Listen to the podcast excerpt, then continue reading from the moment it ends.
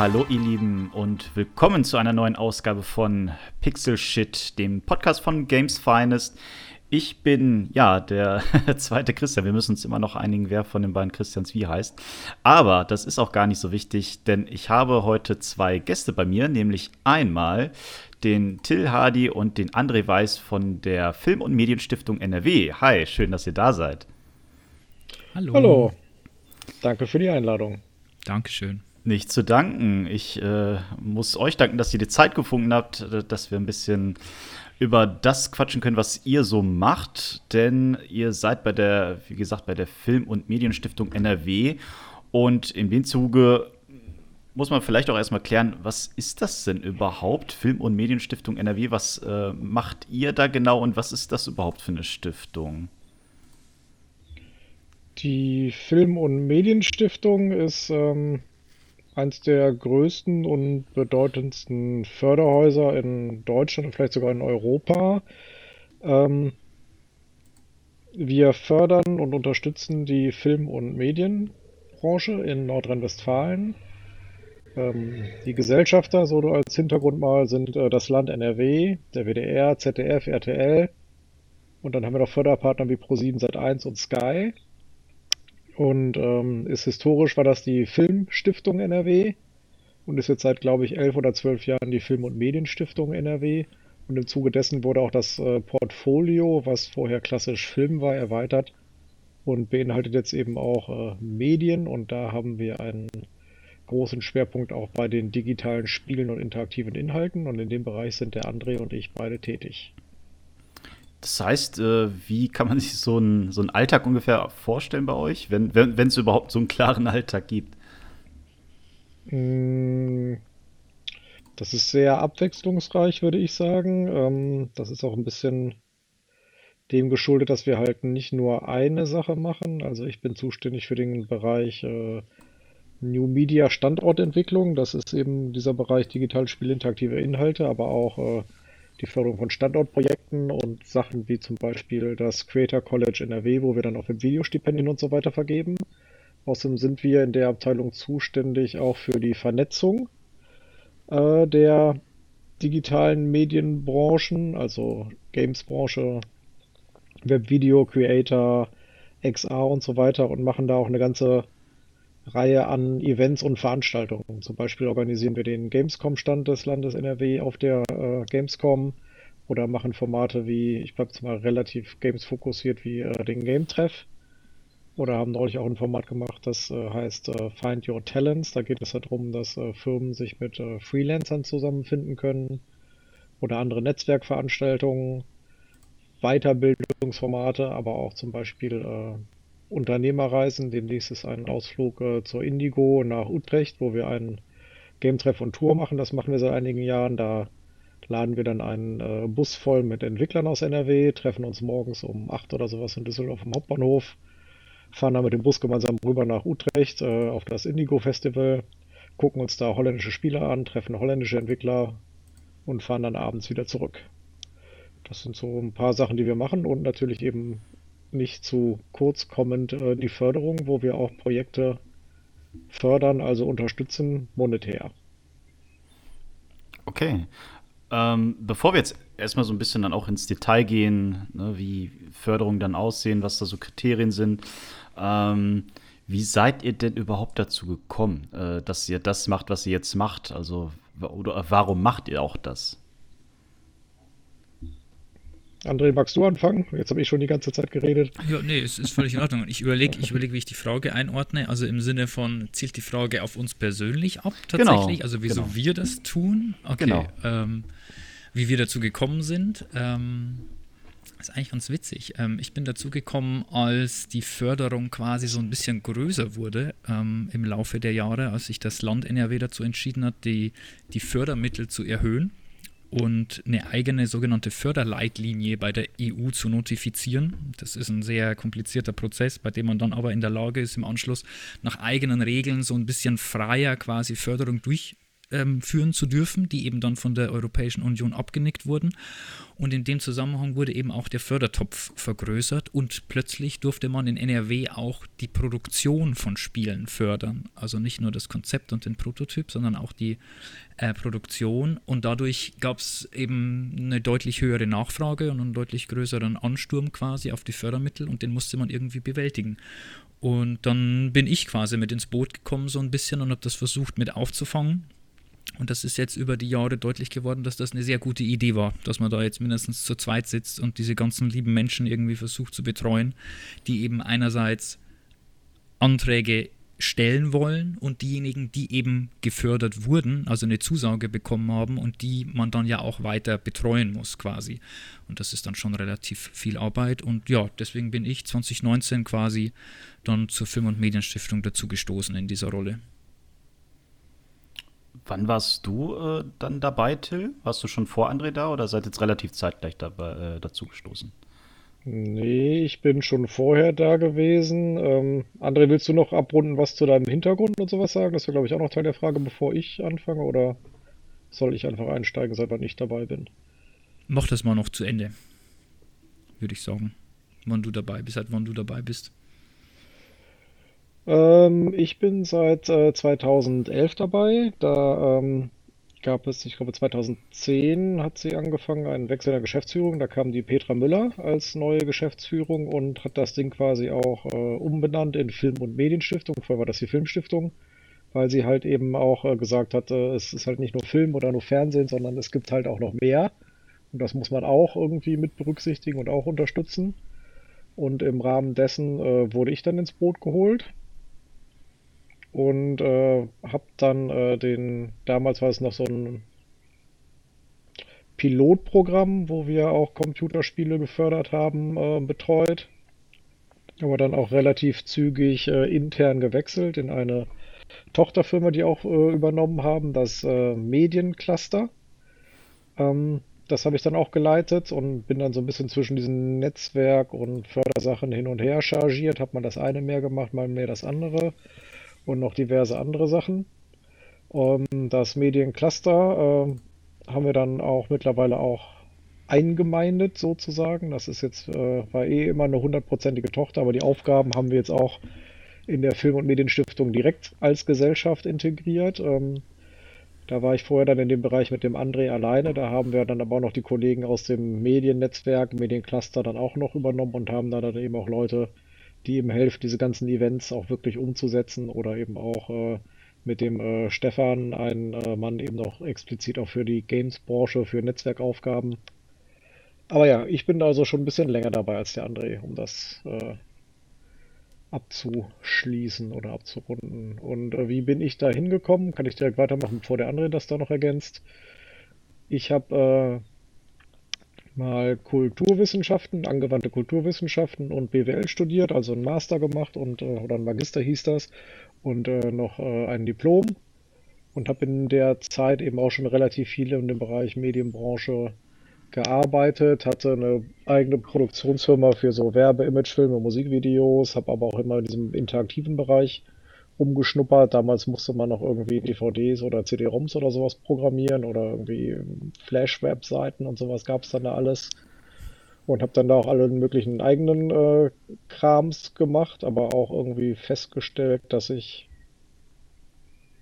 doch durchaus auch besser bin, Sachen vielleicht zu organisieren und strukturieren für andere, dass die quasi die Möglichkeiten haben und äh, dass mir das auch viel Spaß macht und äh, deswegen bin ich da, wo ich bin, weil ich glaube, so halbwegs äh, kann ich das und außerdem macht das total viel Bock. Das ist ein super Job, weil man total vielfältige Aufgaben hat und mit super Leuten zu tun hat, die richtig tolle Projekte umsetzen wollen und denen man versuchen kann, auf die vielfältigsten Arten und Weisen zu helfen, ihr Ziel zu erreichen und eben die Strukturen auch im Rahmen der Landesförderung äh, zu setzen und mitzugestalten und dafür zu sorgen, dass eben die Leute, die super Sachen machen wollen und super Projekte am Start haben, tolle Firmen gründen, hier bei uns in NRW eben auch äh, gute Rahmenbedingungen haben und äh, das verwirklichen können, was sie eben auch vorhaben.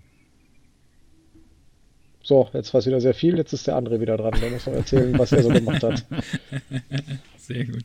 Nee, aber das schließt doch jetzt schön den Kreis. Nee, also ich bin so, ähm, ich meine, es sind ja immer zwei Dinge, die man da so ein bisschen braucht, ähm, um so einen Job ausführen zu können. Das ist zum einen eben irgendwie das Wissen um die Branche oder das Medium, also eben im Speziellen jetzt an der Stelle den Games. Und ähm, da hatte ich quasi immer schon über das private Vergnügen hinaus ein sehr großes Interesse daran, herauszufinden, wie diese Branche funktioniert, ohne selbst wirklich konkret je den Wunsch gehabt zu haben, selbst ein Spiel zu entwickeln oder so, aber dieser ganze Prozess war einfach sehr, sehr spannend und interessant und ich habe mich da sehr viel eingelesen. Ich habe auch ein bisschen journalistisch gearbeitet während meines Germanistikstudiums. Ich habe Germanistik studiert und Kommunikations- und Medienwissenschaften und auch ein bisschen Japanologie und BWL. Ähm, und genau, und, und so hat sich da quasi so ein, so ein gewisses Spezialwissen entwickelt, ähm, das ich dann auch im, im Forschungsbereich nutzen konnte. Also ich habe dann auch geisteswissenschaftlich zu Games geforscht so ein bisschen und ähm, äh, genau, äh, das war quasi dann auch ausschlaggebend zu sagen, okay, da ist jemand, der, ähm, der hat Ahnung von der Materie, den können wir da an diese Stelle setzen.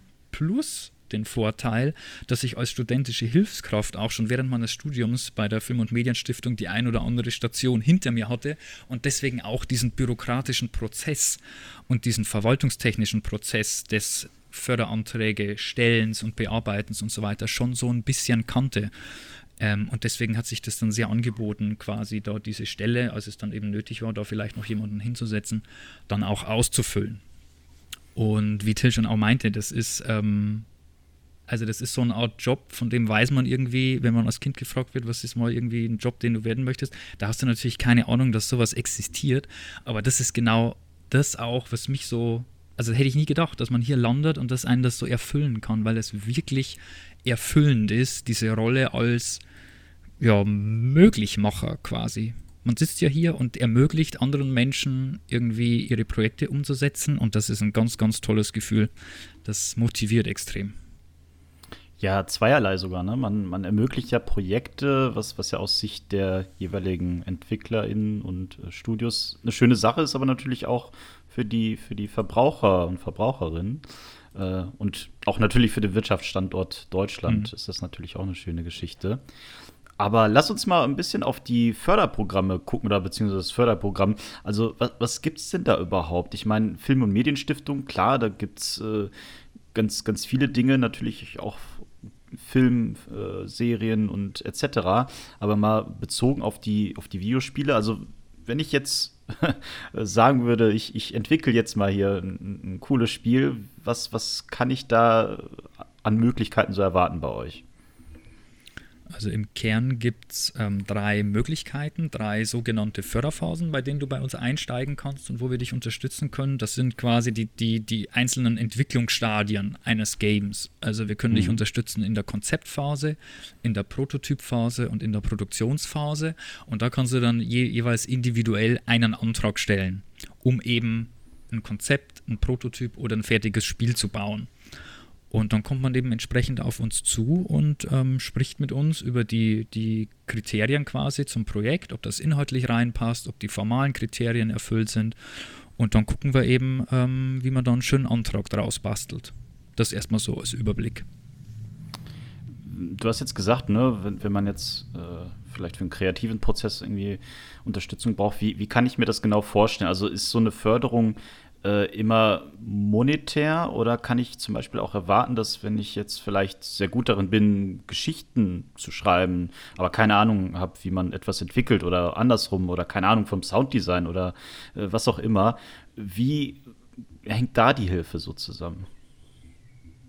Hm, das ähm. machen wir nicht direkt in der Förderung, mhm. sondern die ist äh, monetär das andere ist so ein bisschen so schwierig. Äh, das äh, ist ja dann auch, äh, ich nenne es mal Einmischen oder Einflussnahme. Da könnte man auch sagen, wir, wir würden vorschreiben, was man noch irgendwie machen sollte oder muss und Einfluss auf das Projekt nehmen. Und das ist absolut nicht unsere Aufgabe. Hm. Ähm, aber ähm, was der andere auch schon sagte, ist, man kommt eher auf uns zu. Das ist auch verpflichtend. Man muss ein Beratungsgespräch mit uns führen. Das ist äh, auch an vielen anderen Standorten, wo es eine Förderung gibt, nicht unbedingt der Fall. Aber da legen wir sehr viel drauf Wert, weil dann können wir wirklich mit den Leuten gucken, was ist hier überhaupt Sache und äh, wo sind die gerade, was fehlt hier vielleicht noch und dann eben vielleicht auch sagen, naja, bevor du jetzt einen Antrag bei uns stellen kannst, musst du vielleicht noch dies oder jenes irgendwie beachten oder darüber nochmal nachdenken oder vielleicht nochmal das Team abrunden. Und dazu haben wir dann eben auch äh, andere Formate, die halt jetzt nicht im Bereich der Förderung sind, sondern eher bei der Vernetzung, wie den äh, Game Treff, den ich eben schon erwähnt hatte, den Game Treff NRW, den wir ein paar Mal im Jahr irgendwie machen. Äh, da laden wir immer zu ein. Das ähm, gibt immer meistens zwei kleine Vorträge von Leuten zum bestimmten Thema inhaltlich und danach ähm, steht man halt zusammen irgendwie rum und quatscht und kann äh, was essen und was trinken und mit den Leuten ins Gespräch kommen und kann da zum Beispiel, wenn man jetzt noch eine äh, Programmiererin irgendwie braucht oder irgendwie Level-Designerin oder was weiß ich was, könnte man da ja eben auch versuchen, irgendwie jemanden zu finden. Oder wir haben auch einen Discord-Server für die Branche. Da könnte man eben auch irgendwie äh, drauf posten, ob man jetzt äh, jemanden sucht äh, oder wofür oder vielleicht irgendwie Hilfe braucht für irgendeinen bestimmten Teil der Programmierung oder irgendwas. Ähm, also da würden wir auf diese Art und Weise unterstützen. Aber die Förderung an sich ist dann eben wirklich, dass man sich äh, mit uns unterhält. Wir helfen dann eben auch einen guten Antrag zusammenzustellen. Dann reicht man diesen Antrag ein und der wird dann halt von einem Gremium aus der Branche beurteilt. Und die entscheiden dann darüber, ob das Projekt gefördert wird oder nicht. Aber die gucken sich dann halt eben die Gesamtaufstellung an, so wie sie beantragt wurde. Und im Vorfeld würden wir dann vielleicht sagen, naja, bevor du das jetzt irgendwie machst, wäre es vielleicht schlauer, nochmal dies oder das zu machen oder äh, zu beachten. Und äh, hier wäre vielleicht auch ein Ort oder ein Veranstaltungsformat, wo du vielleicht auch die Person finden kannst, die dir noch fehlt. Kann ich mir das dann auch in die Richtung vorstellen, also dass ihr jetzt nicht so sagt, okay, ihr, ihr erfüllt einfach dieses Kriterium gerade nicht äh, und daher guck mal, dass du das und das vielleicht noch machen kannst. Oder ist es tatsächlich auch so, ähm, dass, dass vielleicht das Kriterium erfüllt wird, ihr aber trotzdem sagt, hey, aber um bessere Chancen zu haben, mach vielleicht dies oder das oder geht ihr da wirklich ganz konkret nur auf die Kriterien ein? Nee, also das machen wir schon äh, individuell und auch äh, speziell. Also die Kriterien sind ja quasi die Formalkriterien, dass wir überhaupt fördern dürfen. Über die können wir ja gleich noch sprechen. Äh, was eben überhaupt gegeben sein muss, damit wir fördern dürfen. Und ähm, wir gucken dann schon und sagen, naja, weißt du, irgendwie hier, das ist aber immer ein Aspekt, wenn du jetzt ein, äh, weiß ich nicht, Point-and-Click-Adventure vorhast, das ist halt sehr nischig. Da musst du schon äh, ein bisschen genau dir den Markt anschauen oder ob es jetzt ein Multiplayer-Game ist oder was weiß ich, was die Leute dann vorhaben. Da gibt es dann ja immer bestimmte Aspekte, wo man haargenau weiß, das sind Sachen, die werden gerne unterschätzt oder die werden gerne vernachlässigt oder da muss man ganz besonders irgendwie hingucken, dass das auch wirklich sitzt, damit es dann eben auch eine Aussicht auf Erfolg hat und da weisen wir dann auch darauf hin und fragen dann natürlich und äh, sprechen mit den Leuten. Und wenn wir den Eindruck haben, dass sie da vielleicht noch nicht genug drüber nachgedacht haben, dann teilen wir das auch durchaus irgendwie mit und sagen, naja, das könnte schwierig werden. Das sind sicherlich Fragen, die sich das Gremium stellen wird und da solltest du eine gute Antwort drauf haben. Und äh, helfen den Leuten dann hoffentlich auch so schon im Vorfeld irgendwie ihren Antrag so zu gestalten, dass er dann nachher auch möglichst äh, aussichtsreich ist. Um das mal vielleicht auch ein bisschen konkret zu machen, also was sind denn zum Beispiel Kriterien, um überhaupt äh, in Erwägung äh, gezogen werden zu können? Also gibt es da vielleicht äh, einen gewissen Status, den das Spiel schon erreicht haben muss, also einen gewissen Entwicklungsstand oder kann ich, äh, auch wenn ich schon oder noch sehr früh in der Entwicklung bin, auch schon äh, ja, gefördert werden? Nee, also rein formal betrachtet ähm, also inhaltlich ist es erstmal unerheblich quasi. Man muss erstmal formal drauf gucken, ob, ob ein Antrag möglich ist. Und das ist eben zum Beispiel erstmal, muss man gucken, ähm, gibt, ist der Antragsteller, also handelt es sich dabei um ein Unternehmen mit Sitz in NRW. So, mhm. Das ist oft schon das Erste irgendwie, wo dann Leute auf uns zukommen und dann vielleicht irgendwie knapp hinter der Grenze wohnen und meinen, geht das nicht trotzdem? Und wir müssen dann sagen, nee, Ähm, muss schon Sitz in NRW sein. Und ähm, wenn das dann erfüllt ist, äh, also eben das als ein großes formales Kriterium zum Beispiel, dann muss man eben gucken, okay, wo steht dieses Projekt? Und dann muss man das eben zum Teil eben auch vielleicht ein bisschen einordnen in eine dieser drei Phasen, von denen ich eben erzählt habe. Und das muss man dann so ein bisschen gucken, weil Spieleentwicklung ja auch ein extrem dynamischer Prozess ist, mit vielen Iterationen, mit denen man da arbeitet. Und da muss man so ein bisschen vielleicht auch zusammen mit den äh, Antragstellenden ähm, vielleicht erstmal auch rausfinden, was das Klügste für dieses Projekt ist. Also sind die wirklich noch ganz am Anfang? Macht es Sinn, jetzt einen Konzeptantrag erstmal zu stellen? Das ist noch relativ leicht. Und dann gibt es aber auch oft den Fall, dass Leute auf uns zukommen, die ähm, einen Prototyp ähm, sich fördern lassen wollen. Und dann sitzen wir da im Beratungsgespräch und denken uns so, hm, das ist aber irgendwie noch ein bisschen sehr dünn. Und ob man das irgendwie in einem iterativen Prozess über, über Prototyping rausbekommt, ähm, wie dieses Spiel später mal funktionieren soll, sind wir uns auch nicht sicher. Vielleicht macht eine, ist eine Konzeptförderung vielleicht an der Stelle doch schlauer. Aber das sind eben dann Dinge, die man individuell im Gespräch rausfindet. Das sind dann keine harten Kriterien per se. So. Hm. Und was wäre da das Maximum, was man da äh, quasi bekommen könnte? Also als, als Zahl jetzt mal gesprochen. Ja, ähm, also in der Konzeptphase kann man bis zu 20.000 Euro beantragen als Zuschuss. Das heißt, ähm, das Geld darf man behalten. Das gleiche gilt ähm, äh, in der Prototypphase. Da kann man bis zu 80.000 Euro als Zuschuss bekommen. In Ausnahmefällen auch bis zu 100.000, wenn es ein besonders großer Prototyp ist, an dem man irgendwie arbeiten möchte. Ähm, und in der Produktionsphase, da ist es ein Darlehen. Das heißt, man muss das Geld, das man so beantragt, über die Erlöse des Spiels dann später zurückzahlen. Und da geben wir bis zu 500.000. Und ähm, das sind erstmal schöne große Zahlen, aber dann sind auch noch so ein bisschen die sogenannten Förderquoten zu beachten, weil wir eben kein Projekt zu 100% fördern. Also man muss immer auch selbst mhm. so ein mhm. bisschen mit Geld reingehen. Ähm, ein Konzept fördern wir in der Regel bis zu äh, 80 Prozent der Kosten, beim Prototyp in der Regel bis zu 50 Prozent, in Ausnahmefällen bis zu 80 Prozent auch. Und äh, in der Produktion fördern wir mit maximal 50 Prozent. Die äh, Produktion, das hatten wir jetzt ja noch nicht so. Ähm, was, was umfasst das denn überhaupt? Also klar, Produktion. Ähm da kann man sich schon mal ein bisschen was drunter vorstellen, aber wie sieht das jetzt bei so einem geförderten Spiel aus? Was, was fällt in diese Phase rein? Das ist äh, die Herstellung wirklich. Also wir erwarten für so einen Prototypen, äh, wir erwarten eigentlich einen Prototypen, den wir uns dann angucken können. Und dann hat man ja schon mal was gebaut und äh, sagt, okay, so ist hier der Game Loop, so soll das Spiel funktionieren. Man kann das Ganze dann eben äh, ausprobieren. Das Gremium kann das auch ausprobieren. Und im Prinzip ist klar, was jetzt noch gemacht werden muss. Da müssen, weiß ich nicht, noch irgendwie äh, die ganzen Level, die dann kommen sollen, irgendwie gebaut werden oder die existieren schon ausgeblockt und dann müssen jetzt die ganzen Assets irgendwie für erstellt werden. Äh, je nachdem, was dann halt noch so zu tun ist, aber dann hat man im Prinzip so eine Asset- und äh, Feature-Liste, die einfach abgearbeitet werden muss. Die ist im Prinzip dann äh, das, was man beantragt an äh, Leistungen, die man noch zu erbringen hat. Und man hat eben schon quasi eine spielbare Version, die beweist, dass das Spiel funktioniert.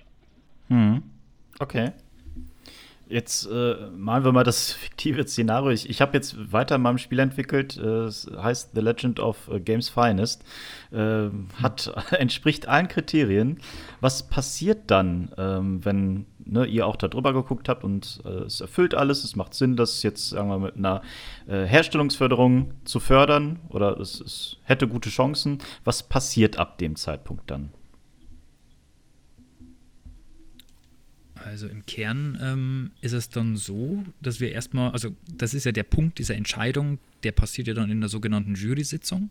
Die Jury sitzt zusammen, gibt ein positives Votum, Votum und im Anschluss ähm, telefonieren wir in der Regel die ganzen Leute ab und so und geben äh, die, äh, verteilen die guten und auch schlechten Nachrichten an der Stelle.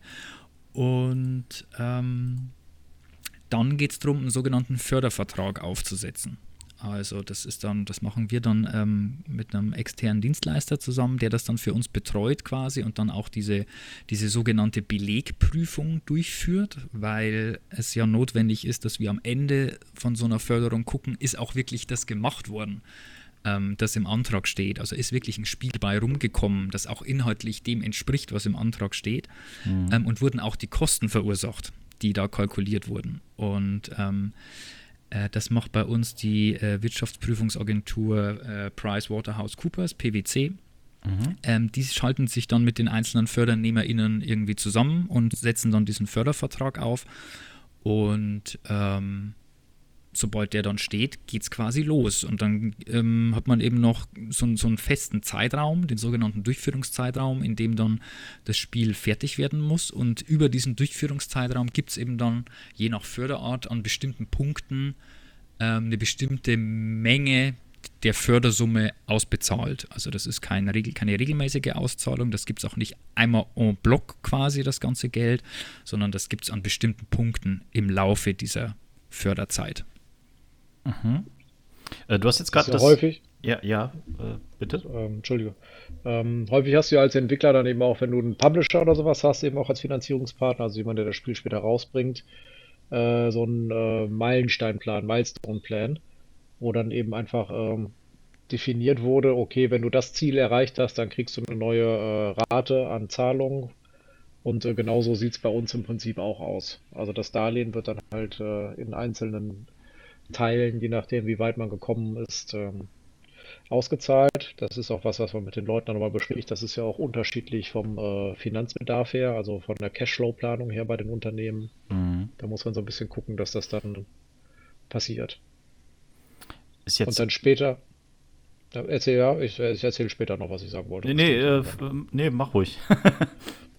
Nee, also das ist ja so ein bisschen eben auch, äh, je nachdem, wann hast du welche Leute. Also teilweise ja vielleicht noch ein paar Freelancer, die dann irgendwie äh, an dem Projekt noch mitarbeiten, die brauchst du später nicht mehr. Dann hast du einen höheren Finanzaufwand früher im Projekt. Da muss man halt natürlich so ein bisschen irgendwie gucken, dass das Ganze dann eben auch vom Cashflow her irgendwie funktioniert.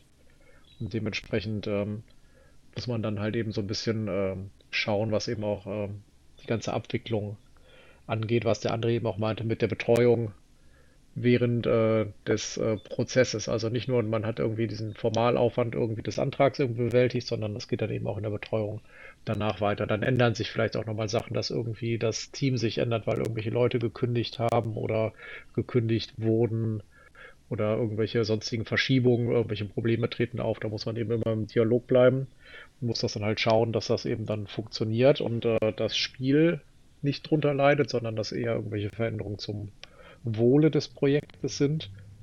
Und das muss dann halt später auch eben, wie gesagt, von der PwC abgeprüft werden. Ist das Geld dann eben auch dafür ausgegeben worden, damit man dann eben gucken kann, ähm, dass das Darlehen auch in der äh, Höhe ausgezahlt wird, weil wenn jemand irgendwie sich die halbe Million Darlehen abholt, aber es darf ja nur eine Förderquote von 50 Prozent sein und äh, dann nur 700.000 Euro ausgibt, dann müssen wir natürlich auch anteilig das Darlehen äh, kürzen und dann könnten wir nur 350.000 Euro irgendwie geben. Hm. Das muss man sich dann eben halt äh, auch nochmal anschauen und später irgendwie überprüfen. Und äh, hm. das ist dann was, was eben auch während des gesamten Produktionsprozesses immer dann nochmal Abstimmung irgendwie bedarf.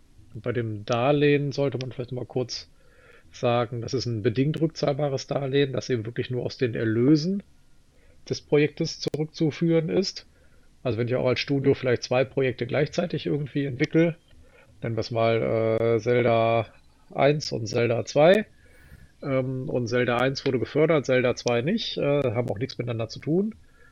Und dann muss man halt wirklich nur aus den Erlösen aus dem geförderten Projekt dann eben das Darlehen zurückzahlen. Also wenn das andere ein Hit wird und das geförderte leider ein Flop, dann zahlt man unter Umständen auch äh, nicht das gesamte Darlehen zurück, sondern äh, man darf eben erstmal das, was man selber reingesteckt hat, irgendwie zurückführen und danach teilen wir uns die Einnahmen 50-50, bis unser Darlehen wieder zu Hause ist.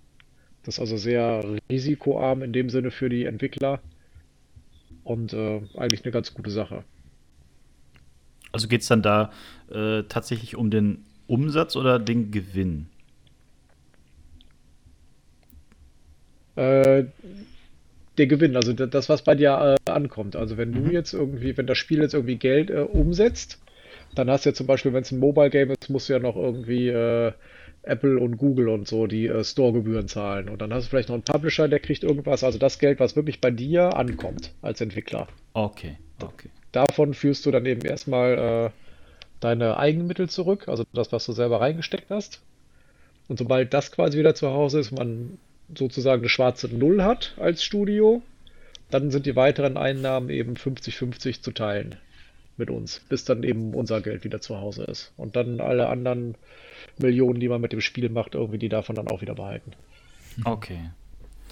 Ähm, so, äh, ich mache mal mit meinem fiktiven Szenario weiter. Mein äh, Spiel The Legend of Games Finest, das äh, liegt jetzt vor äh, bei der Jury.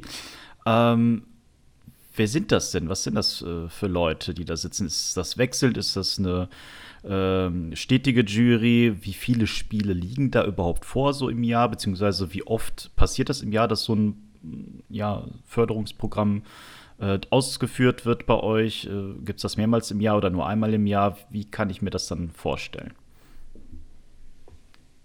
Also wir haben eine stetige Jury, die nicht von Sitzung zu Sitzung wechselt. Ähm, das sind in erster Linie ExpertInnen aus der Branche oder Vertreter der Gesellschafter. Ähm, wir haben eben ein, äh, und unsere Geschäftsführerin, Petra Müller, ist die Vorsitzende quasi äh, der Jury.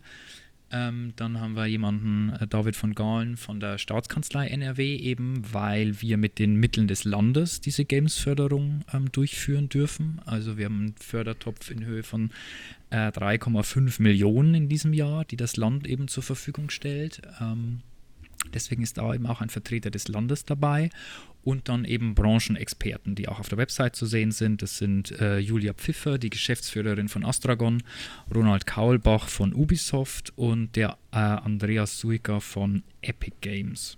So, und die gucken dann eben jeweils mit ihrem Branchenwissen äh, auf diese Anträge und entscheiden dann quasi individuell. Okay, und wie viele Spiele liegen da im Schnitt immer so vor? Oder passiert das fortlaufend? Nee, wir haben ähm, drei Einreichtermine im Jahr. Die geben wir immer zu Beginn des Jahres oder zum, zum Ende des, des, des aktuellen Jahres geben wir die immer raus und bekannt. Und das heißt, bis zu diesem Stichtag quasi sammeln wir alle Anträge, die eintrudeln und geben die dann gesammelt in einer Jury-Sitzung der Jury zur Begutachtung. So. Und sobald ein so ein Einreichtermin quasi vorbei ist, beginnt eben auch schon der Zeitraum für den nächsten und dann gibt es eben drei Chargen quasi ähm, an Anträgen, die da begutachtet werden äh, im Jahr. Ähm, wir sind relativ transparent, was die geförderten Projekte angeht. Also da gibt es auch immer Pressemitteilungen und so, die wir rausgeben. Wie viele insgesamt vorliegen, ähm, das ist, ähm, das geben wir so nicht raus. Das ist auch sehr individuell und von Einreichtermin zu Einreichtermin sehr unterschiedlich, ähm, weil das von verschiedensten Faktoren ähm, abhängt auch. Ähm, aber wir haben zum Beispiel äh, just heute ne, haben wir die Fördermeldung für unsere äh, letzte Fördersitzung eben rausgegeben auch. Und da haben wir zum Beispiel, um einfach ein Beispiel für eine so eine, so eine Förderperiode zu nennen, 14 Projekte mit nicht ganz einer Million Euro gefördert. Ein bisschen weniger. Aber das ist ja schon eine ganz schöne Menge. Also aber waren das jetzt auch alles immer verschiedene Phasen oder äh, waren das immer die gleichen Beträge? Aber ich, ich, ich gehe jetzt nur davon aus, dass das wirklich immer ganz unterschiedliche Fälle fallen mit ganz unterschiedlichen Fördersummen, oder? Genau, das ist querbeet quasi. Wir hatten jetzt diesmal eine Produktion dabei und jeweils sechs oder sieben Konzepte und Prototypen zum Beispiel, aber das kann bei der nächsten Fördersitzung kann das schon wieder ganz anders aussehen, zum Beispiel. Also das ist immer eine, ein wilder Mix und auch eben ein wilder Mix der Beträge. Hattet ihr auch mal, äh, also ihr, ihr, seid ja quasi im Erstkontakt mit den, mit den EntwicklerInnen und äh, Studios. War da schon mal irgendwie ein Fall dabei, wo ihr dachtet, also da lege ich meine Hand für ins Feuer, das wird gefördert? Ja, auf jeden Fall. Also hm. manche Sachen, die sind einfach so offensichtlich gut. Ähm, da würde man sagen, äh, wenn das nicht gefördert wird, weiß ich auch nicht, weil ähm, da gucken ja Leute drauf, die auch was davon verstehen. Und nicht irgendwelche Leute, die sagen, naja, da gefällt mir irgendwie die, der Name nicht oder was weiß ich was. Ähm, und wir gucken uns ja natürlich das Projekt an, aber eben auch das äh, Studio oder das Team dahinter. Das muss ja auch zusammenpassen. Also wenn jetzt irgendwie ein zwei Personen Einsteigerteam irgendwas im Double-A-Bereich irgendwie einreichen würde, dann würde man sagen, naja, wie soll das denn funktionieren? Das geht ja nicht. Mhm. Ähm, Aber äh, wenn das jetzt irgendwie ein Projekt ist, ähm, was dann vielleicht auch noch von einem äh, Studio ist, die schon irgendwie was gemacht haben, dann kannst du das natürlich nochmal anders einschätzen. Ähm, und weißt eben auch, was die so tun. Aber ansonsten gab es auch Fälle von Leuten, äh, die aus dem Nichts kamen und wo du das einfach nur gesehen hast und gesagt hast, wow, das ist einfach nur gut. Also wenn das nicht gefördert wird, weiß ich auch nicht. Das ist natürlich auch ein bisschen abhängig von der Phase. Ne? Ein Konzeptantrag, da ist es halt nur so ein bisschen Papier und da ist ja noch nicht viel da. Aber wir hatten zum Beispiel, den könnte man jetzt vielleicht an der Stelle mal erwähnen, den äh, Jonas Mahnke mit Omno haben wir gefördert. Mhm. Aber auch erst in der Herstellung. Und äh, der hatte halt schon einen Prototypen. Und der war einfach äh, sehr überzeugend. Das heißt, man konnte eben auch sehen, okay, das ist ein Einzelentwickler, der kommt aus dem Nix, der hat vorher noch nichts in dem Spielebereich irgendwie gemacht, sondern der kommt ja eigentlich eher von der Animation her. Ja, da konnte man aber dann trotzdem sehen, okay, der kann was, weil ich sehe ja hier seinen Prototypen und der hatte zu der Zeit, als wir mit ihm in Kontakt gekommen sind, als er auf uns zukam, auch schon seinen Prototypen auf diversen Social-Media-Kanälen mal irgendwie gezeigt und hatte Let's Player, die irgendwie durchaus so, ich glaube, das waren schon so Millionen Views oder sowas hatten, die das abgefeiert haben. Da hast du also direkt auch schon gesehen, okay, das bin nicht nur ich, der das gut findet, sondern da gibt es auch andere Leute da draußen. Das war so ein Ding, äh, hätten wir das nicht gefördert, dann äh, hätte ich die Welt auch nicht mehr verstanden, aber das ging auch, glaube ich, dann einstimmig durchs Gremium. Das, das hätte mich auch überrascht, weil ich, ich erinnere mich, das äh, sogar über den Xbox Game Pass äh, gespielt zu haben. Also da ist es auch gelandet. Äh, war ein mhm. sehr, sehr schönes Spiel und hat mich auch gewundert, dass eine einzelne Person sowas äh, ja, stemmen kann, beziehungsweise klar, war jetzt natürlich auch noch Hilfe mit dabei, aber ich sag mal, dass das eine Person hinter dann so ein Projekt äh, ja, auf die Beine stellen kann, das ist schon sehr beachtlich. Ähm, Gab es vielleicht auch Negativbeispiele so der Zeit, die ihr jetzt dabei wart? Vielleicht äh, ja, irgendwelche Geschichten, wo ihr gesagt habt, also wie, wie kann man auf die Idee kommen, dass, dass sowas gefördert wird oder vielleicht irgendwelche anderen äh, Stories, die ihr da schon so erlebt habt? Ja, da können wir jetzt natürlich keine Namen oder irgendwie sowas äh, nennen. Also ja. ähm, ähm, bei Anträgen, da bekommt man schon manchmal Sachen, wo man sich fragt, okay, was soll das? was man auch vielleicht in dem Antragsgespräch irgendwie versucht hat deutlich zu machen, dass es keine große Chance hat, aber die Leute sind sowas von überzeugt davon, dass sie es trotzdem irgendwie einreichen und auch gar nicht verstehen, dass das nicht wirklich äh, gut ist. Ähm, klar, das gibt es also, dass irgendwie äh, so totale offensichtlich schlechten Projekte gefördert werden. Das passiert eigentlich nicht, weil wie gesagt, wir haben da ein Gremium, was was davon versteht ähm, also auch wenn da mal jemand, ich sag mal, einen schlechten Tag hätte und äh, da irgendwie was falsch verstehen und beurteilt würde, es, es, sind ja mehrere Personen. Also dass die alle total daneben liegen, kann auch vorkommen natürlich, aber ist jetzt so noch nicht irgendwie bei irgendwas Eklatantem passiert. Und ansonsten muss man fairerweise ja auch sagen, das äh, sind Projekte, die leben. Also das ist ja, die schönste Idee kann am Ende nicht funktionieren wenn jetzt jemand irgendwie ein tolles Konzept hat und sagt, da will ich jetzt einen Prototypen bauen und man liest sich das durch und denkt, wow, der will jetzt zwei Genres miteinander verquicken oder die oder die will dies oder das umsetzen. Ähm, das klingt total super, aber am Ende funktioniert es halt einfach nicht. Du spielst das dann und denkst so, ja, macht aber keinen Spaß. Das kann natürlich auch immer ein Ergebnis sein. Ja, gut, lesen kann sich erstmal vieles sehr schön. das ist ein bisschen ja. Theorie und Praxis. Ich muss noch mal einen Schritt zurück machen ähm, zu den Kriterien, weil mich würde auch interessieren, ähm, wie groß darf denn ein Studio sein? Also gibt es da irgendwie eine Obergrenze an äh, pro Kopfzahl oder Umsatz, dass ihr sagt, okay, na, du bist jetzt so groß, äh, das, das wäre jetzt unfair gegenüber anderen, dass du noch gefördert werden kannst? Oder nehmt ihr da wirklich grundsätzlich alle von der Größe auf, die in an NRW äh, beheimatet sind und eben die Kriterien erfüllen.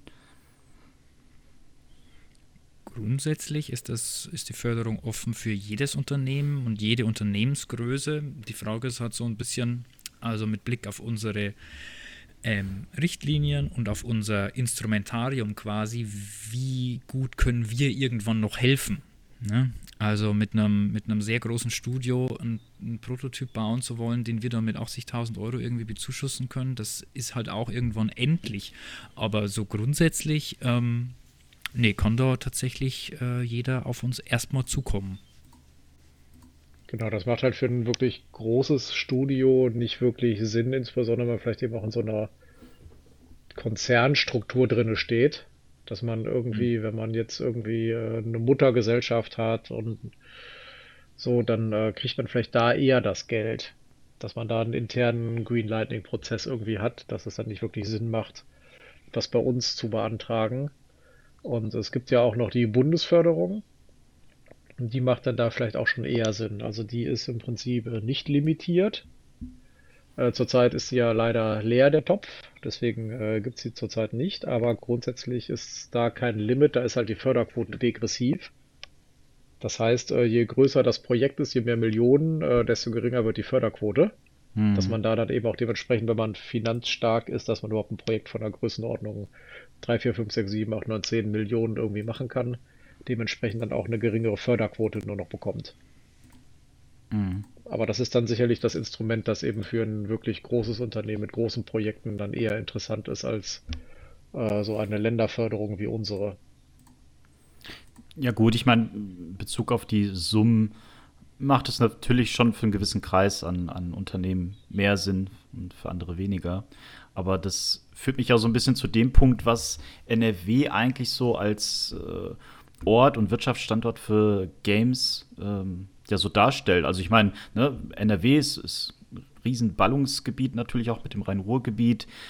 Aber wie steht es denn so im Deutschland-Vergleich, vielleicht auch im europäischen Vergleich da? Hm, das ist immer die Frage, was du da betrachtest und wie du das Ganze dir anschaust. Also wir haben, glaube ich, in Deutschland ein paar, ich nenne es mal einfach Hotspots.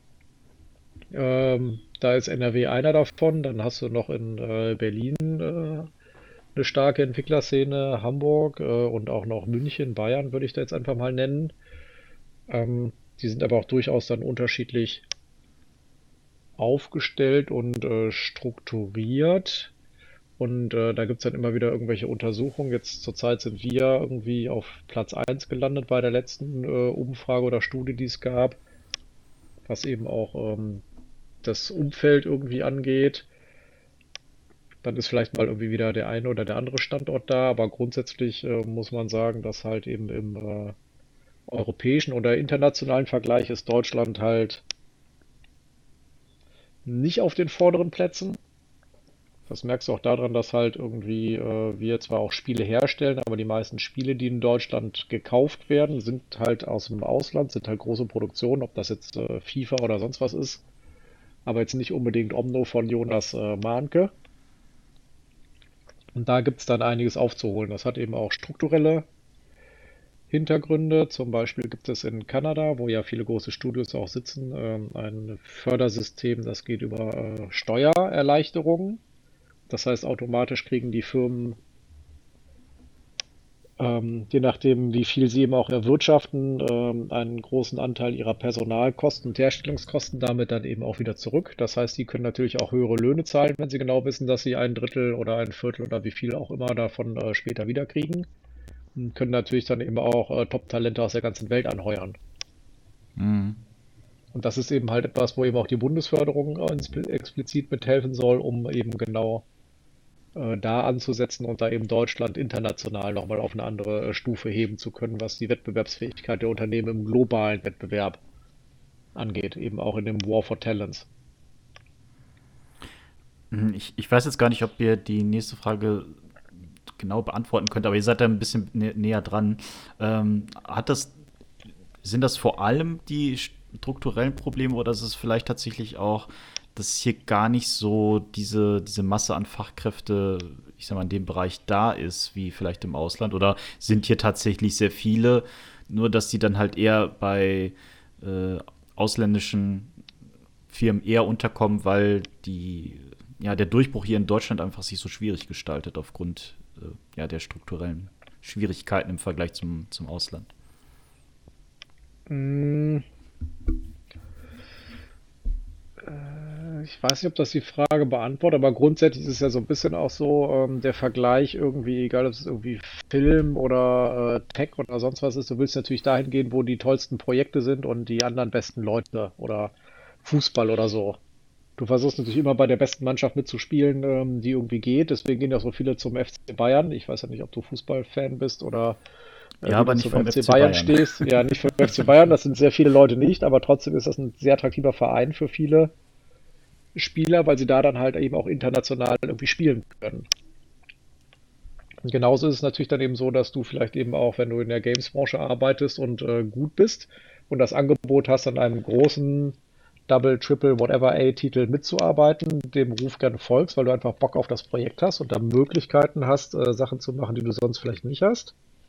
Und dann ist natürlich auch äh, die Frage, ob du dann eben vielleicht dann äh, irgendwann äh, sagst, okay, dann gehe ich auch dahin, wo das Studio selber sitzt und verlässt dann sogar vielleicht eben Deutschland. Das ist natürlich ähm, jetzt auch durch Corona vielleicht nicht mehr so stark der Fall, wie es früher auch mal war. Ähm, aber wir haben auch einige Projekte hier oder Studios, äh, mit denen wir wegen Projekten in Austausch sind, die eben auch sagen, naja, ich habe jetzt natürlich auch die Möglichkeit, irgendwie Leute irgendwie äh, remote einzustellen, aber ich habe auch das Problem, dass meine Programmiererin, äh, die arbeitet jetzt für eine äh, Firma in Kalifornien, weil die haben auch gesagt, ja klar kannst du remote arbeiten. Du kannst schön weiter in Köln oder wo auch immer Bonn die dann sitzt, äh, weiter wohnen bleiben und äh, arbeitest dann halt irgendwie von zu Hause und ähm, arbeitet dann jetzt aber halt für ein äh, kalifornisches Unternehmen und macht da irgendwie ein schönes Spiel für die. Ist vielleicht interessanter, ist vielleicht noch ein internationaleres Umfeld, ist vielleicht das äh, spannendere Projekt, gibt mehr Geld. Also da sind die Firmen jetzt auf einmal alle nochmal ganz anders in einem Wettbewerb miteinander. Wo du sonst vielleicht irgendwie mit äh, am Standort irgendwie anderen Firmen konkurriert hast oder eben mit anderen Standorten ähm, innerhalb von Deutschland ist es jetzt dann halt natürlich auch nochmal beidseitig die ganze Welt geworden. Hm, was könnte denn Deutschland tun, um dem Ganzen so ein bisschen entgegenzuwirken? Beziehungsweise ist das denn auch überhaupt angekommen, ähm, dass das ein wichtiges Thema ist, auch als, als Wirtschaftskraft? Oder seid ihr da vielleicht sogar auch im Austausch? Ähm, oder beziehungsweise gibt es da mit der äh, Film- und Medienstiftung vielleicht sogar Kontakt irgendwie zur Bundesregierung, dass man da äh, ja doch etwas mehr machen könnte. Äh, ja, nee, wir sind jetzt nicht irgendwie im äh, Vorzimmer des Wirtschaftsministeriums äh, Dauergäste auf Bundesebene, das äh, leider nicht, aber man muss sagen, dass das Land NRW auf jeden Fall ähm, da einen richtig guten Job macht in der ähm, Staatskanzlei, beziehungsweise das ist das Ministerium für Europa und was noch alles, André? Die haben so einen ganz ja, langen das, Namen. Das, ja, ja, und äh, genau für Europaangelegenheiten und Medien eben auch und deswegen. Genau, auf jeden Fall, das ist äh, der ähm, Nathanael Liminski, der da genau. der zuständige Minister ist. Und ähm, da gibt es auch auf der Ebene einen äh, regelmäßigen Beirat zum Thema Fachkräftemangel in der Medienbranche. Da mhm. sind eben auch äh, Leute aus den äh, Spieleunternehmen dabei. Da sind auch Leute aus der Film- und äh, Content-Creator-Branche irgendwie mit dabei. Also die gucken schon und versuchen mit den Leuten da Probleme zu eruieren. Es äh, hat Armin Laschet als Ministerpräsident auch eingeführt den Games-Gipfel, wo sich regelmäßig der Ministerpräsident selbst mit irgendwie äh, der Games-Branche irgendwie trifft, äh, um eben genau auch zu solchen Themen irgendwie den Stand der Dinge abzufragen, was kann man als Landesregierung noch tun? Also die sehen wirklich äh, die Games-Branche als eine Zukunftsbranche oder als mit als eine Schwerpunktbranche in der Medienlandschaft und Medienwirtschaft und äh, unterstützen die halt wirklich sehr tatkräftig äh, mit der äh, Förderung, die über uns abgewickelt wird, die sehr gut ausgestattet ist finanziell eben auch im nationalen Vergleich und eben auch durch diverse andere Aktionen, so wie diesen Beirat zum Thema Fachkräftemängel. Insofern äh, wird da schon in NRW sehr viel getan, aber es ist halt dann wirklich ein sehr komplexes äh, Thema, was dann eben Ansiedlungen und Aufenthaltsgenehmigungen und sonstiges alles angeht. Da ist Deutschland insgesamt leider noch viel bürokratischer, als es viele andere Länder irgendwie sind. Das ist aber nichts, wo wir irgendwie insgesamt einen Einfluss nehmen können und ähm, das betrifft halt alle Branchen, egal ob das jetzt irgendwie Pflege ist oder äh, was weiß ich was, äh, Raketenforschung.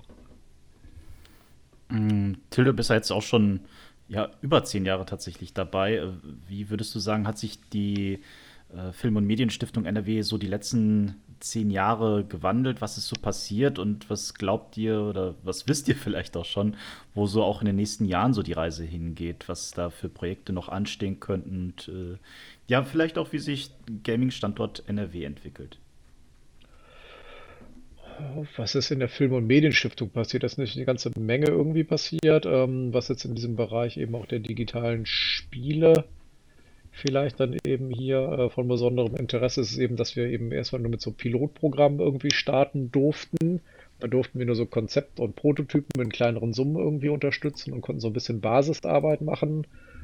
Konnten dann erstmal nur über ähm, die Minimis fördern. Das ist so ähm, eine EU-Leitlinie oder Rechtsgrundlage für Förderung, irgendwie, womit so ziemlich alles irgendwie geht, aber im sehr begrenzten Umfang. Ich sage immer so ein bisschen despektierlich, das ist so die Resterampe der Förderung ähm, oder der Rechtsgrundlage. Da darfst du eigentlich im Prinzip jedem Unternehmen innerhalb von drei Jahren bis zu 200.000 Euro geben. Mhm. Ähm, ohne besondere großartige weitere Sachen. Das ist halt eben so eine Grundlage der EU, damit man jetzt nicht irgendwie Missbrauch betreiben kann und irgendwie seinem Spezi irgendwie erstmal ein paar Millionen zuschustern dafür, dass der angeblich irgendwo eine Halle baut, die besonders wichtig ist für die Region oder so. Da musst du halt eben eine richtige Rechtsgrundlage haben der Förderung, damit du das machen kannst. Und äh, wenn du die nicht hast und die muss eben in Brüssel notifiziert werden, was ziemliche Arbeit ist, das kann schon mal so ein Jahr oder sowas dauern. So lange kannst du dann halt nur mit so Pilotprogrammen oder über die Minimis irgendwie fördern, damit eben die EU verhindert sieht, dass da jemand Missbrauch betreibt. Und äh, es hat eine ganze Zeit gedauert aus diversen Gründen, bis wir wirklich irgendwie diese Notifizierung angehen konnten und durften und es dann eben auch gemacht haben. Das lief auch sehr gut in der Abstimmung mit der Staatskanzlei, die das Ganze dann eben ans NRW-Wirtschaftsministerium geben muss. Sie müssen das ans Bundeswirtschaftsministerium geben. Die geben das dann nach Brüssel und das ist so ein ganzer Rattenschwanz, der da irgendwie bürokratisch irgendwie abgearbeitet werden muss. Und jeder darf irgendwie innerhalb von sechs Wochen, muss er das weitergeben oder muss Fragen stellen. Insofern kann man sich, glaube ich, vorstellen, wie lange sowas irgendwie dauern kann. Mhm. Bis sowas in Brüssel angekommen ist, bevor dann irgendjemand, der gar nichts von der Materie versteht, dann irgendwie anfängt, dumme Fragen zu stellen. Und dann kommen die Fragen zurückgetröpfelt, dann kann man die wieder beantworten und so. Ähm, also diese Förderung, die wir da dann auf den Weg gekriegt haben, die war wirklich im Bereich der Games-Förderung ein Meilenstein. Das war auch eine sehr früh. Die Bayern waren schneller, die haben ihr Programm ein bisschen schneller zertifiziert oder notifiziert bekommen.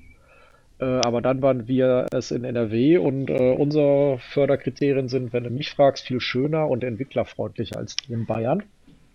Und äh, wir haben auch von der Landesregierung mehr Geld gekriegt und das macht sich auch durchaus bemerkbar, diese Leitlinien, auch die monetäre Ausstattung, weil wir schon äh, sehr schöne Effekte sehen, was eben so Studios angeht, die dann eben auch durch unsere Unterstützung Projekte umsetzen konnten und äh, können, die ihnen eben auch zu nachhaltigem Wachstum verhelfen.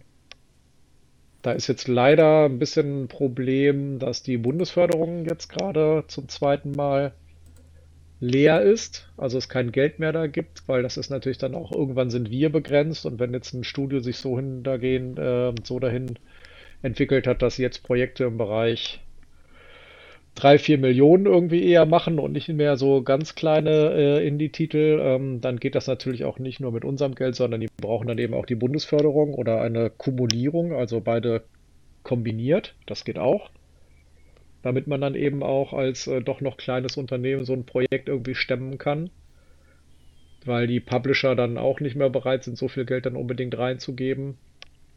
Und da ist jetzt gerade so ein bisschen das Problem, dass da eigentlich einige Unternehmen richtig schön auf dem Sprung waren mit tollen Projekten, einer tollen Entwicklung im gesamten Studio und äh, ja, die können jetzt halt nicht mehr diese Bundesmittel abrufen zurzeit und stehen jetzt so ein bisschen dumm da und müssen halt überlegen, was machen sie denn jetzt? Und ein Projekt, was eigentlich nur in so einer Größenordnung 4 Millionen Sinn macht, macht das einen Sinn, wenn man das in der Größenordnung 2 Millionen macht und dann nur mit einer Länderförderung irgendwie macht? Oder wenn man dann irgendwie äh, andere Summen vom Publisher anfragen muss, dann kriegt man da auch noch schlechtere Konditionen natürlich, wie viel dann beim Entwicklerstudio selber ankommt.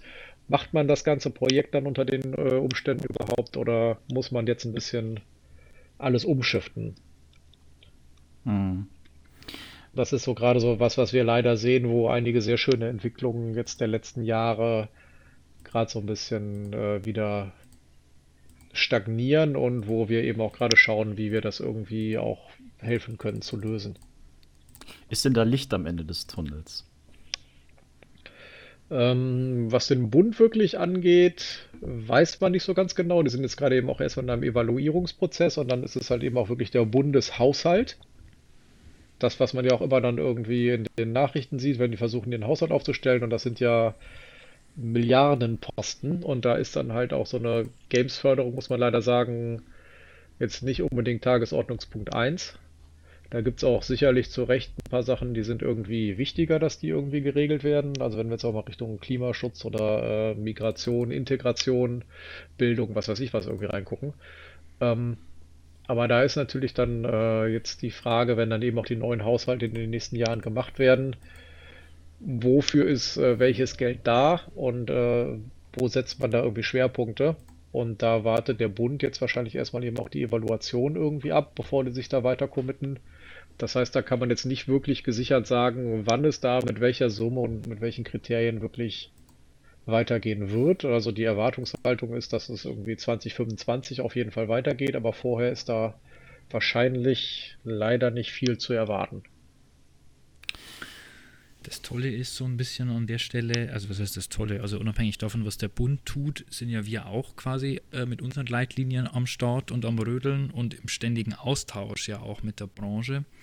Und wir können eben dann so zumindest ein bisschen versuchen, im Kleinen auch das Feedback anzunehmen, das wir bekommen von den Studios, wie so eine Förderung vielleicht in Zukunft auch aussehen könnte. Und deswegen sind wir eigentlich laufend auch dabei zu überlegen, okay, welche Aspekte ähm, der Förderung müsste man anpassen irgendwie, wo müsste man vielleicht an den Zahlen drehen oder an den Kriterien oder an den Voraussetzungen.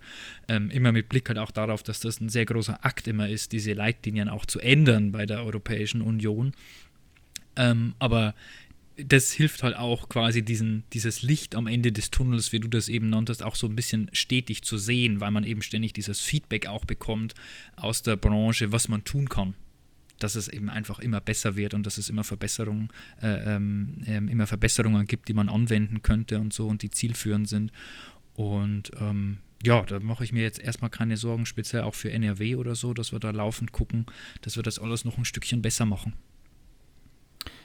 Da werden wir natürlich auch ein Auge drauf werfen, wie sich das so die nächsten Wochen, Monate und Jahre entwickelt. Äh, ich hoffe natürlich und drücke auch den Standort NRW und den Studios hier die Daumen, dass äh, dann natürlich viele schöne Projekte noch hervorkommen. Aber da ist die äh, Film- und Medienstiftung NRW schon mal eine sehr schöne Sache, um ja, kleine Studios, kleine Entwickler und Entwicklerinnen zu fördern. Ich habe jetzt gerade mit Erschrecken äh, auf den Timer geguckt und schon gesehen, dass fast wieder eine Stunde einfach so verflogen ist.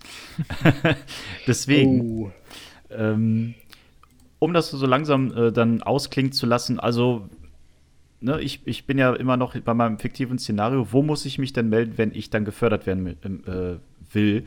Geht das an alles über eure Website oder was könnt ihr mir da noch für Adressen nennen?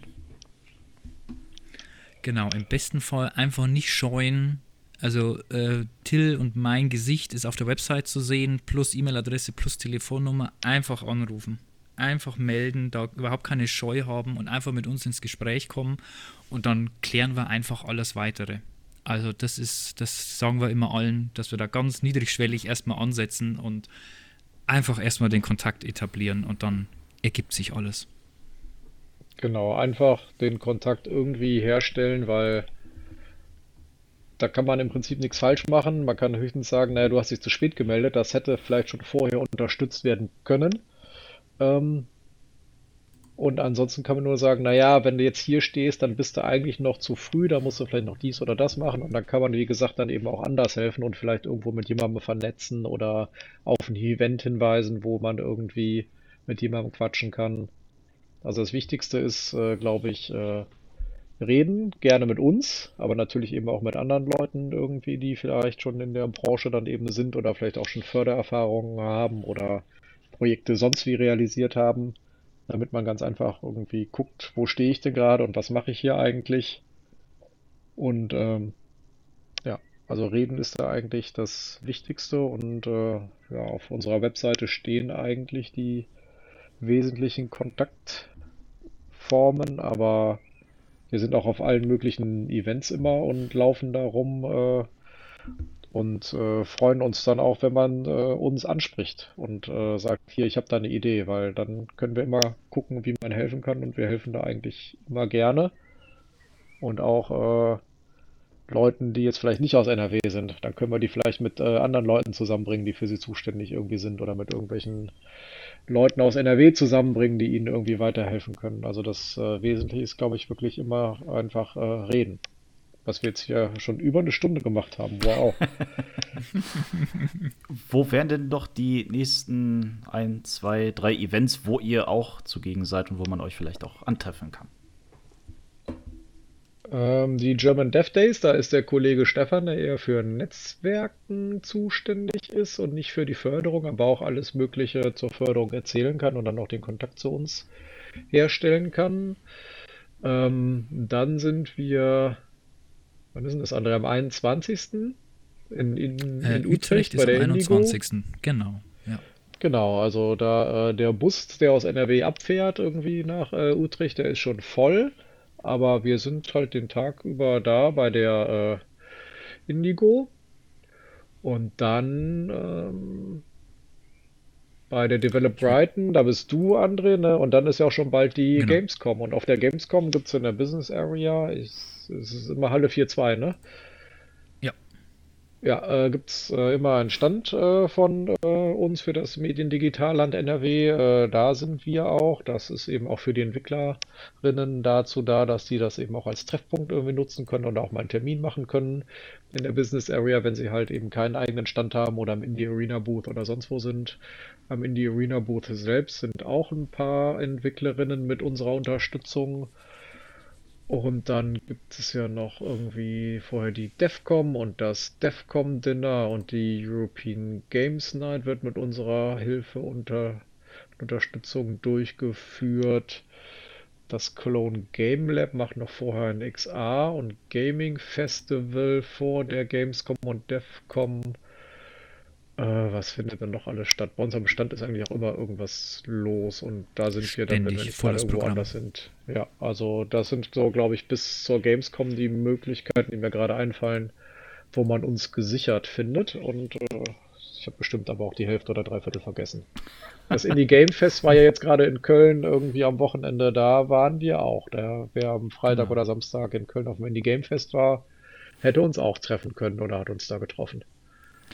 Es gibt ja auch auf eurer Seite einen Events-Terminkalender. Gut, da sind jetzt wahrscheinlich auch noch die ganzen anderen Sachen aus äh, Film und Serien etc. dabei, aber natürlich auch die ganzen Gaming-Events, wo man dann auch mal noch mal zur Not nachschauen kann.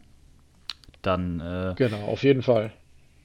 Ja, dann bleibt mir nichts anderes übrig, als mich bei euch beiden äh, zu bedanken, dass ihr mit dabei wart und so ein bisschen auch für mich selbst und auch unsere Zuschauerinnen und Zuschauer Licht ins Dunkel gebracht habt, äh, was äh, ihr da eigentlich macht und was für eine Bedeutung das hat und äh, wo da vielleicht auch die Reise hingeht.